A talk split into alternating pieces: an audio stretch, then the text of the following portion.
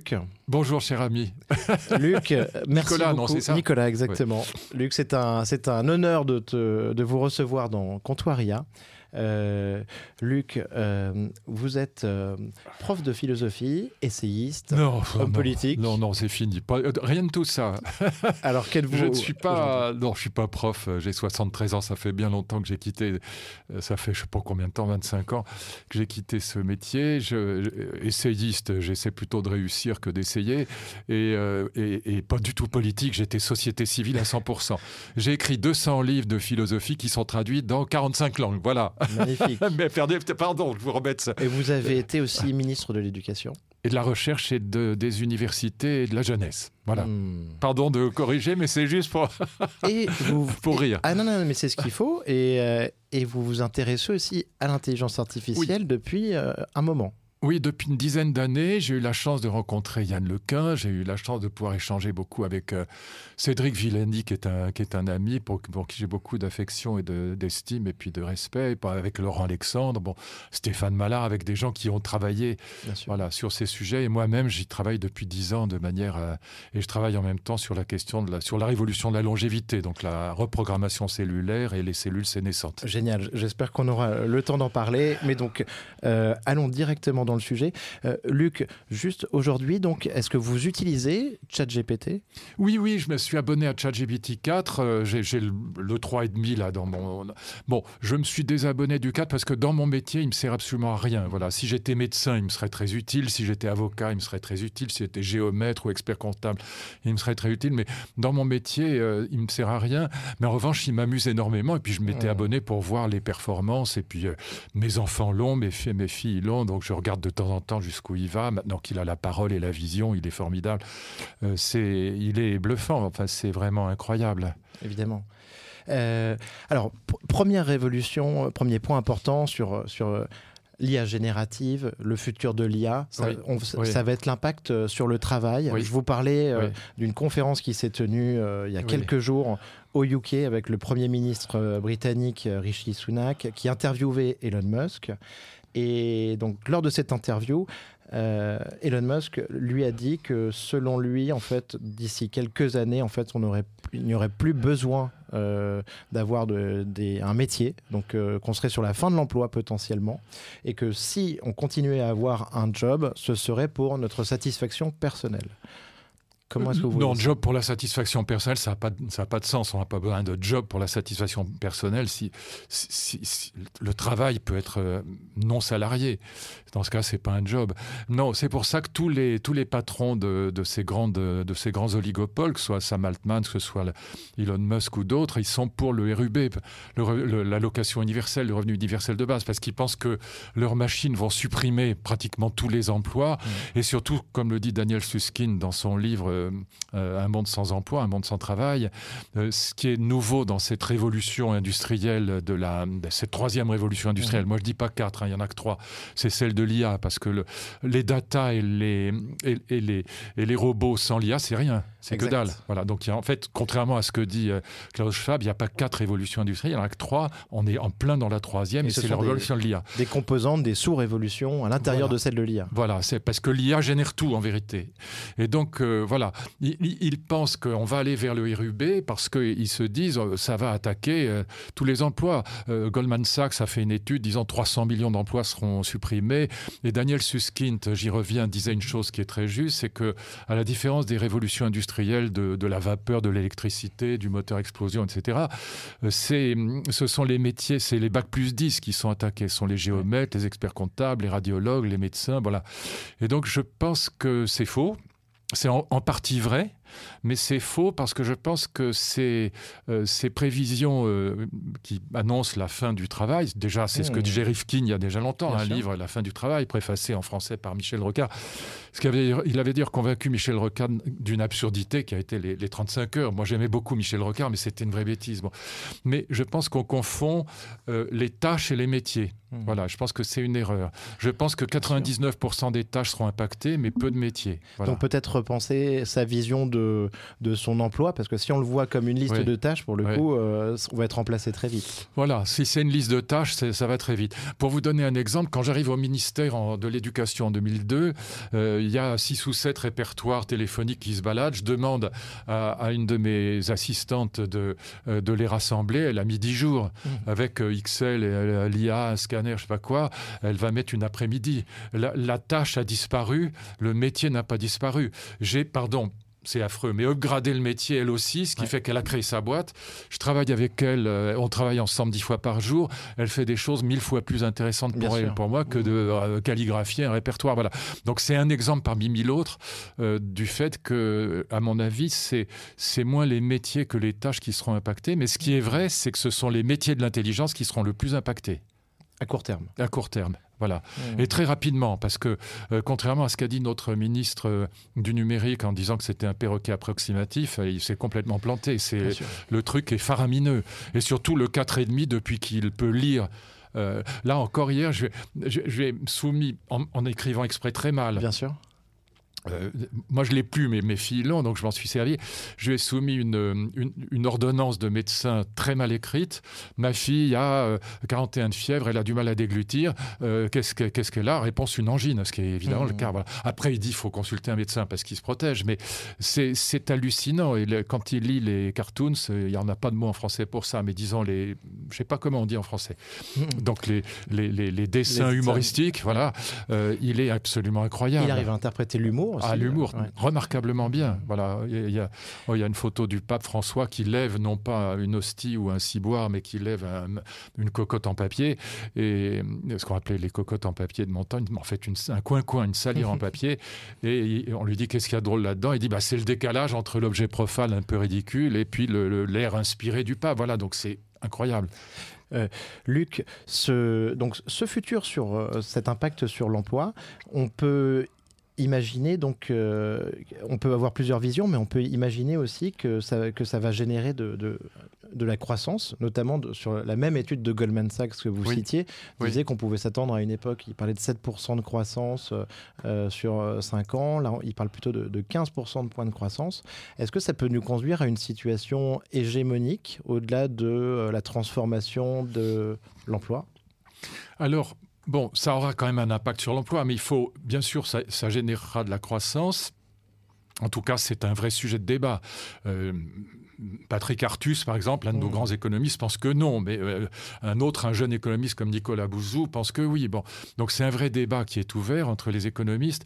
Euh, ce qui est certain, c'est que, un, il y aura quand même, euh, Schumpeter n'est pas mort, il y aura des créations d'emplois. Par exemple, dans le domaine de, de, la cyberattaque, il y, a, il y a quantité de boîtes qui se créent aujourd'hui.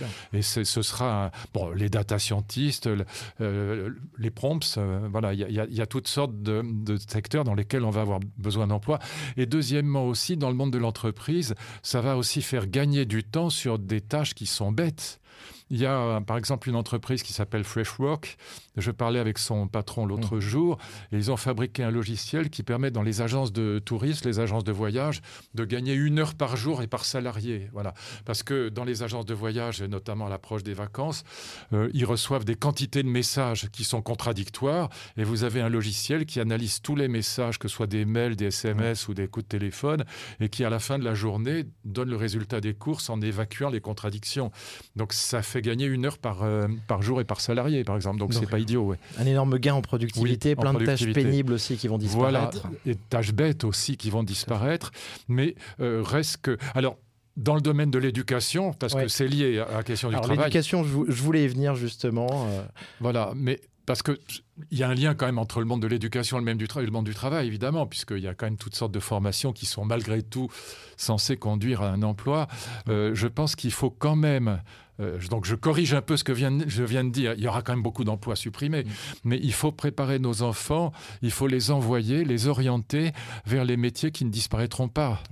C'est-à-dire les métiers, et ça c'est vraiment si j'étais encore ministre de l'Éducation, ce serait mon sujet mm. numéro un, les métiers qui associent la tête, le cœur et la main ne disparaîtront pas. Pour être clair, le radiologue disparaîtra avant le généraliste en médecine et le généraliste avant l'infirmière pour retourner quelqu'un, lui piquer le cul en lui disant que ça lui fera pas mal, ce qui est évidemment un mensonge et honté.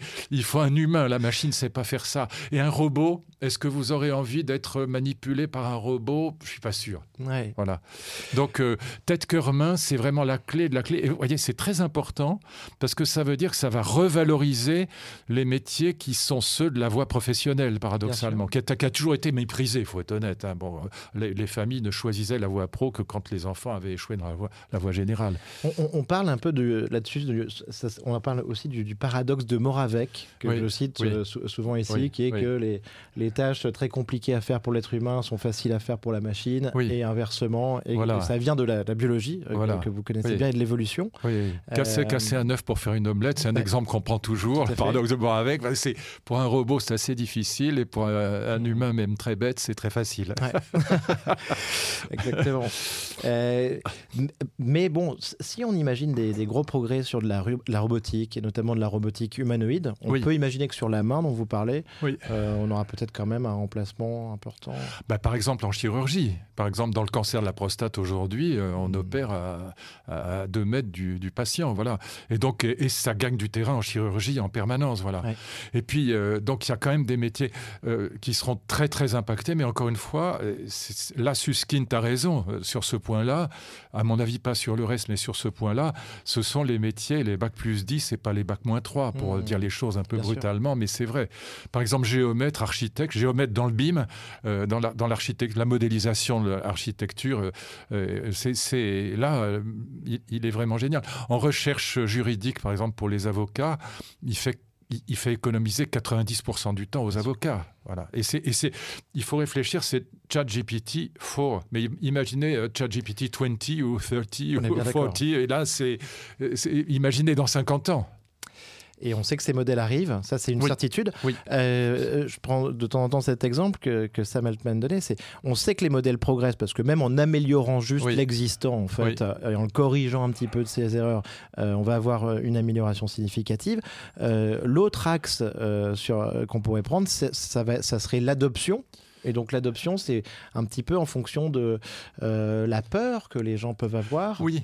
Voilà. Moi, à chaque fois que j'en parle, et C'est pour ça qu'il faut en parler, comme il vous faut le en faites, parler. Il faut d'abord déjà ce qu'on comprend euh, fait moins peur que ce qu'on ne comprend pas. Donc déjà, il faut de toute façon qu'il y ait une éducation euh, nationale, si je peux dire, mais alors pas au sens de l'éducation nationale seulement, euh, pour que les gens comprennent de quoi il s'agit et qu'ils comprennent un petit peu aussi comment ça marche, quels sont les paramètres de l'IA, la puissance des ordinateurs, la qualité des algorithmes, le- la- La les bases de, de- données. Voilà. Bon, c'est les trois les paramètres. voilà. hallucinations, le côté probabiliste. Voilà. Et ce qu'il faut aussi, c'est expliquer les côtés positifs. Par exemple, moi, j'ai fait trois années de biologie, un peu, notamment biologie du cancer. Bon, et puis j'ai enseigné biologie et philosophie avec mon vieil ami euh, Jean-Didier Vincent à la fac de sciences de Paris à Jussieu. Et puis j'ai continué à travailler. Au fond, pendant 30 ans, ça me passionne la biologie. Euh, il faut bien comprendre que dans le domaine du cancer, euh, ces machines vont sauver des vies comme jamais. Voilà. Parce que pour analyser, par exemple, les, les données d'une cellule cancéreuse, on a calculé qu'il ferait 40, 40 ans à un cerveau humain, un cerveau d'oncologue pour séquencer une cellule cancéreuse. Il faut quelques minutes pour la machine et ça permet de faire des immunothérapies, des thérapies ciblées, de- voilà, d'avoir des thérapies de précision bon, et qui sont aujourd'hui absolument géniales. Et c'est là-dessus qu'il faut faire très attention à la régulation, à Oui. ne pas freiner non plus le, le progrès, parce Voilà. que sinon, en fait, d'une certaine manière, on laisse des cancers se, se produire, se développer. Exactement. Et euh, Exactement, et c'est pour ça qu'il y a un vrai paradoxe, parce que euh, moins un pays est démocratique, euh, je pense à la Chine, moins il régule et plus ça progresse. Et la Chine, la Chine est en train de dépasser largement les États-Unis en, en matière de. euh, L'Est de la Chine est supérieur à la Californie aujourd'hui en matière de recherche en, en IA. Pourquoi? Parce que je disais, il y a trois paramètres dans, le- dans le- la progression de l'IA. Il y a la, la puissance des ordinateurs, il y a la qualité des algorithmes, euh, et puis il y a euh, évidemment la- les bases de données. Mais quand vous avez- en Chine, les bases de, il n'y a pas, a de limite aux bases de données parce qu'il n'y a pas de protection de la vie privée. Voilà. Et donc, euh, c'est bien de réguler. À mon avis, il y a certaines choses qui sont absolument vitales à réguler aujourd'hui. C'est les deepfakes. Ça, Ouais. c'est parce que les deepfakes, vous pouvez ruiner la vie de quelqu'un, vous pouvez bousiller la vie d'une famille, vous pouvez mettre la tête d'une gamine en classe de cinquième sur un, un film porno, vous pouvez faire des choses abominables. Bon, vous pouvez ruiner la réputation d'une entreprise et même peut-être, je dirais pas déclencher une guerre, mais quasiment. Bon. Et donc les deepfakes, Manipuler les euh, marchés, manipuler on- on des marchés. avec de la désinformation, bien sûr. euh, réguler. Oui. Est-ce qu'on vous pensez que trouver une technologie là-dessus pour les identifier va être difficile? Pas, pas pour les identifier, mais pour, mmh. si vous mettez une énorme amende c'est comme ça que ça marche aussi la régulation.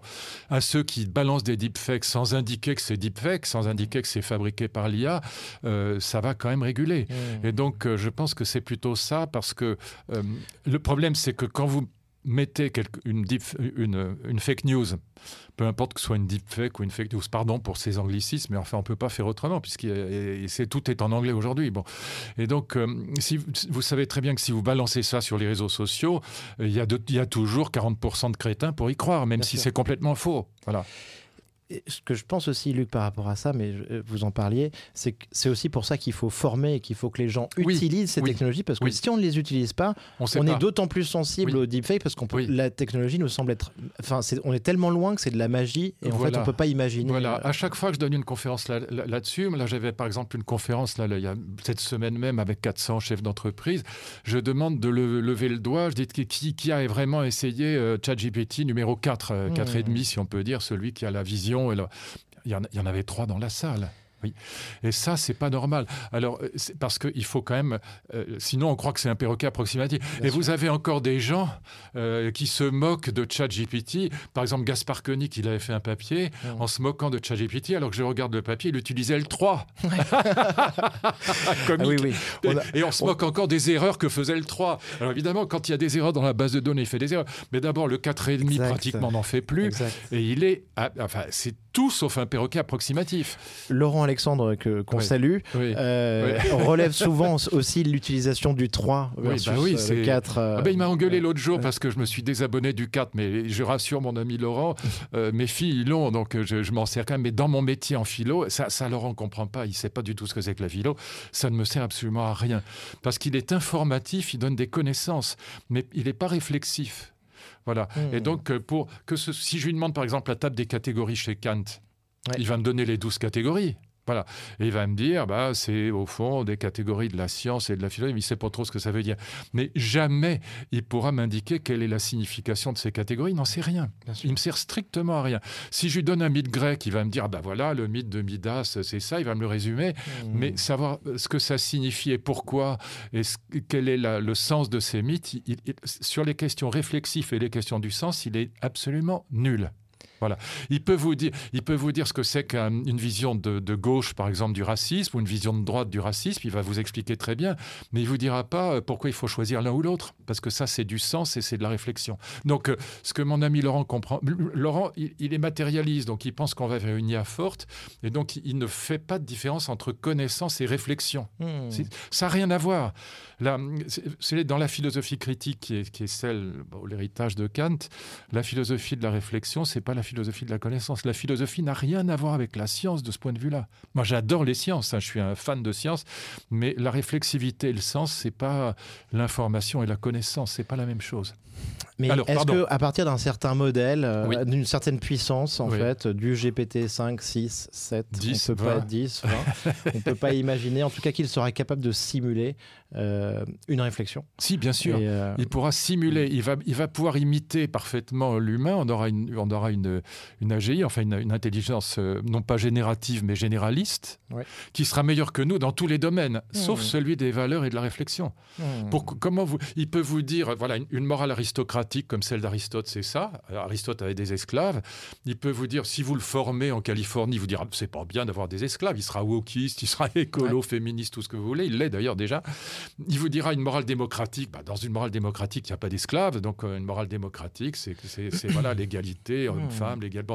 Mais il peut pas vous dire pourquoi il faut choisir l'un plutôt que l'autre. C'est vrai, c'est vrai. Et j'ai vu euh, un, tweet du professeur Ethan Molik, euh, un professeur à Wharton, qui, qui fait des super prompts euh, qui parlait de ça, qu'en fait, dès qu'on lui demandait, dès qu'on demandait donc à GPT-4 des projections, un avis sur le futur, il fallait vraiment prendre en compte que c'était souvent lié directement au réentraînement, euh, au RLHF, le réentraînement euh, Human Feedback, qui en fait suit la politique donnée par l'entreprise en fait et qui va donner un biais en fait au modèle. Bah, il est, voilà, là par exemple, il est élevé en Californie, donc il est wokiste, voilà. j'y reviens pas, mm. mais il n'est pas élevé par Jean-Pierre Chevènement ou Henri Guénaud, voilà, voilà par un républicain universaliste à l'ancienne.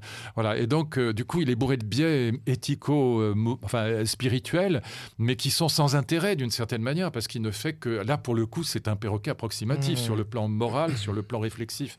Et alors, on ira vers une, vers une, une, intelligence généraliste qui sera supérieure à nous en matière de connaissances et d'informations, bon, dans tous les domaines. Hein. Il sera génial, il l'est déjà. Mais on n'ira pas vers une IA forte.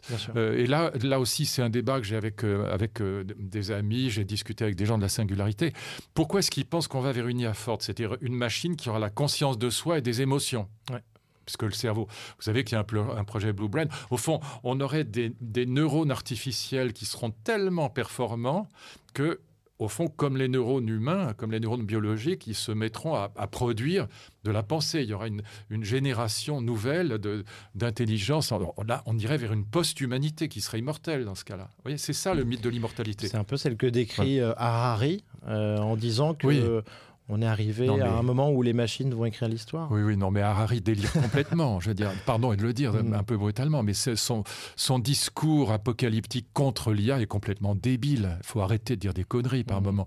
Il, dit que, c'est, euh, que ça va détruire l'humanité. Enfin, c'est absurde. vous voyez, on encourage les peurs. Alors ça marche, pourquoi ça marche? Parce que rien ne marche mieux, Tocqueville l'avait déjà très bien expliqué, rien ne marche mieux. Il y a deux passions hyper fortes en démocratie, c'est la jalousie et la peur. Et ça marche génialement. Mais c'est complètement idiot. Et donc, on, voyez, pourquoi il croit à une IA forte C'était une machine qui se mettrait à penser, avoir des émotions. Moi, j'ai jamais vu des fonctions mathématiques tomber amoureuses, pour le dire très clairement. Je pense que pour avoir des émotions, il faut que l'intelligence soit incarnée dans un corps biologique. Mmh. Quand vous avez la trouille, vous avez le cœur qui bat. Voilà. Quand vous faites l'amour, il se passe des trucs que la machine ne pourra jamais connaître. Voilà. Et donc, je pense que euh, on confond IA généraliste et IA forte. Ça n'a rien à mmh. voir. Et donc, euh, non, ça remplacera pas l'humanité parce que l'humanité, euh, c'est la liberté et l'amour. C'est pas l'intelligence évidemment. Voilà. Vous avez un, tas. on pourrait dire à la limite que les arbres sont intelligents. On pourrait dire que toutes sortes d'animaux sont intelligents. Voilà, la nature est intelligente euh, d'une certaine manière. Les systèmes, les systèmes naturels, les écosystèmes sont intelligents, mais ils ne pensent pas, ils n'ont pas d'émotion pour autant. Oui, ouais, tout à fait. Et donc, euh, en fait, pourquoi ils pensent ça? C'est parce qu'ils sont matérialistes. Et un matérialiste, c'est quelqu'un qui pense que nous sommes déjà des machines et qu'au fond, de même que la conscience est sortie de la soupe primitive euh, ou que la vie est sortie de la soupe primitive, eh bien, la conscience sortira de neurones artificiels formidablement pondérés. Finalement, voilà. Mais c'est pas vrai, c'est une connerie. Et donc, je suis pas chrétien, je suis pas croyant, c'est pas ça. Mais, mais c'est vraiment une bêtise, quoi. Donc, en mmh. revanche, oui, je crois une IA généraliste qui sera supérieure à nous pratiquement dans tous les domaines et vous aurez un, une IA généraliste psychanalyste qui pourront vous, vous imiter un lacanien ou un freudien classique parfaitement. Évidemment. Luc, j'aimerais revenir un tout petit peu en arrière juste sur la question de l'éducation. Vous en parliez sur les débouchés. Donc, euh, bah, pour euh, les, les, parents qui nous écoutent, comment orienter leurs enfants? C'est une question qui revient et vous en avez parlé, euh, tête, main, cœur, super. Bill Gates a dit il y a quelques mois que pour les, pour les parents qui ont des enfants en plus bas âge, et c'était mon cas, que, que ChatGPT ou ses successeurs apprendraient à lire et à écrire à nos enfants d'ici 18 mois. Euh, comment est-ce que vous voyez ça, ce rôle de tuteur, euh, cette lecture écrite? C'est complètement faux. Euh, pardon, je vous dis pourquoi. Parce que Réfléchissez à ça. On a tous rencontré dans nos vies euh, des, ce que j'appelle des grands profs. Moi, des grands profs, moi j'ai une, maîtresse de maternelle absolument géniale, j'ai une prof de français en troisième qui était formidable, un prof de maths en cinquième qui était formidable, et puis mmh. euh, deux ou trois profs à l'université en philo, euh, Rivlek, Wiesmann et un autre un peu en dessous, mais peu importe. Voilà, je donne, je donne leur nom parce que c'est des gens pour lesquels j'ai une admiration sans bande. Qu'est-ce que c'est qu'un très grand prof? C'est comme un très grand comédien. ChatGPT peut, peut remplacer des, comédiens de seconde zone euh, très aisément, euh, un peu plus que les figurants. Mais un très grand comédien comme un très grand prof, un très grand prof, c'est quelqu'un qui vous fait aimer quelque chose à quoi vous ne vous intéressiez absolument pas parce qu'il a du charme, parce que vous allez tomber amoureux de lui. Voilà. Quasiment amoureux, je fais exprès de les un peu. Je suis tout à fait d'accord. Et, ça, ça, la machine, elle peut imiter. Je, viens de voir ça. On, on enseigne euh, avec son corps. Enfin, j'ai entendu quelqu'un dire ça. Avec, avec, euh, euh, alors, mm. il pourra imiter ça. Voilà, il pourra presque y arriver. Mais en même temps, ce sera jamais le charme d'un humain dont, on va tomber quasiment amoureux d'une mm. certaine manière. Et du coup, qu'est-ce qui nous fait faire le grand prof? D'abord, il, il nous intéresse à une discipline pour laquelle on avait absolument aucun intérêt d'aucune sorte. Il vous oblige à travailler parce qu'on veut pas avoir l'air idiot et, il vous passionne pour, voilà, pour la connaissance. Voilà. Et ça, euh, la machine pourra imiter ça très bien. Mais du jour où vous savez que c'est une machine, ça marchera pas. Hmm. Voilà.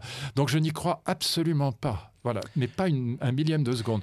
Et pareil pour un très grand comédien, vous pourrez remplacer mais un, Depardieu, un Jouvet, un, voilà, un Delon, un, un, Belmondo, encore plus, si je puis dire. Vous les remplacerez jamais, parce qu'il y a, y a ce, voilà, il y a, y a ce charme du sourire, de, quelque chose que euh, que la machine pourra imiter, elle pourra l'imiter très bien. Mais dès que vous saurez que c'est une machine, ça vous, au contraire, ça va vous horripiler. De même que les, les hôtels qui sont euh, pilotés les avec des serveurs euh, robots, bah, ça Japon, il y en a eu, ça n'a pas du tout marché parce que les gens veulent pas de ça. Le serveur parisien de chez Lip, euh, il n'est pas remplaçable. c'est sûr. Il vous fait la blague, voilà, il, vous reconnaît, bon, ou, s'il vous reconnaît pas. Par contre, celui qui fait la vaisselle chez Lip, euh, ça serait plutôt pas mal de le remplacer. Voilà, exactement. Et ça, là, là, pour le coup, le robot qui remplacera celui qui fait la plonge, bah, il rendra service à l'humanité parce que c'est. Alors, sauf si on trouve pas d'autres métiers, mais bon, il faudra trouver d'autres métiers. Ça, c'est plus.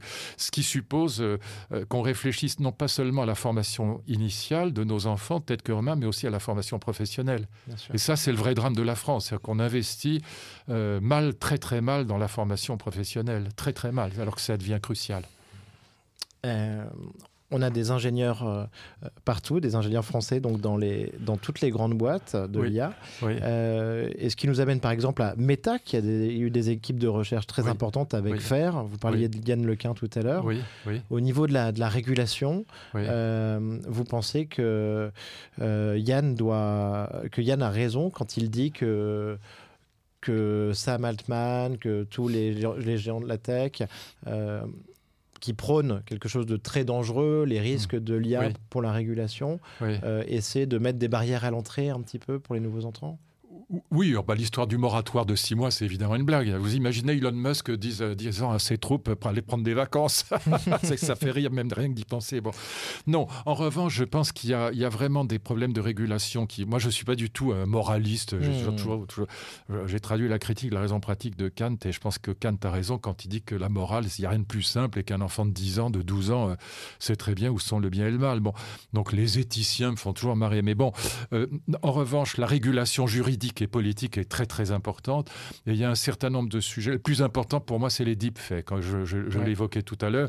Mais il y a aussi évidemment beaucoup d'autres questions, les manipulations des élections, euh, les, les, le pompage de données dans les entreprises. Bon, enfin, il y, a, il y a une douzaine de sujets qui sont plus ou moins abordés par l'IA Act mais qui arrivent quand même comme les carabiniers, c'est-à-dire après coup, et surtout euh, une régulation qui est faite par des gens qui régulent un monde, euh, je parle de la régulation européenne, euh, qui leur est complètement étranger, qu'ils n'ont pas fabriqué eux-mêmes. Je me souviens d'une discussion avec le patron de, de, Google Europe, et qui me disait pas tout à fait en riant.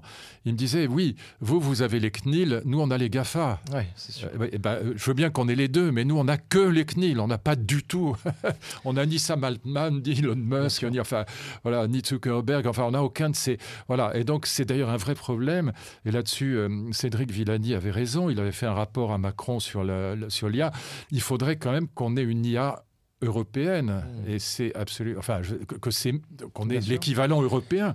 La parce que c'est un problème de souveraineté. mmh, et c'est un problème de souveraineté euh, européenne euh, aussi militaire. Je discutais avec un, un, de nos généraux de très haut niveau très intelligent d'ailleurs dans l'armée de l'air et qui me disait puis mon ami l'amiral Béraud qui est un, de nos grands amiraux et qui, qui disait il faudrait 40 milliards euh, d'euros pour que la France redevienne indépendante des États-Unis militairement parlant.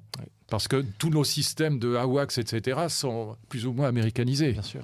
Et si les États-Unis me disaient, voulaient clouer l'armée française au sol, euh, ils pourraient le faire dans le quart d'heure. Bien sûr. Oui. Donc c'est quand même une question de souveraineté nationale et européenne que d'avoir, euh, que de pas. Dé... Pour l'instant, là, là-dessus, Laurent Alexandre a raison. On est une colonie des États-Unis et de la Chine. Mmh, tout à fait.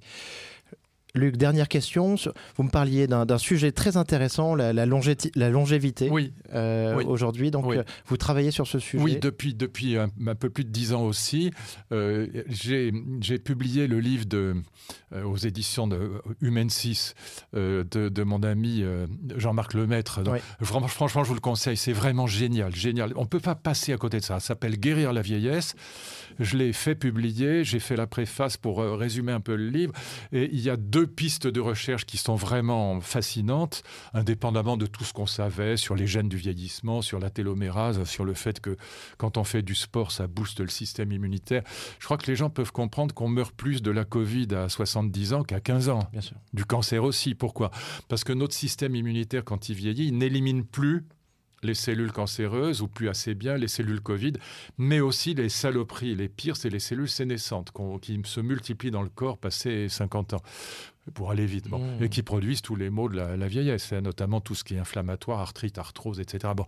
Mais voilà, euh, l'idée, la suivante, c'est qu'il y a deux Enfin, il y a une révolution de la longévité qui repose sur deux piliers un, la reprogrammation cellulaire. Elon Musk a investi dans une boîte de reprogrammation cellulaire qui a levé dire 3 milliards d'euros, donc c'est pas, pas des fous. Bon. Et, reprogrammation cellulaire, et, surtout les sénolytiques, c'est-à-dire la lutte contre les cellules sénescentes, qui mmh. prolifèrent encore une fois parce que le système immunitaire vieillit, il n'a plus assez de soldats, les lymphocytes, les NK, les natural killers.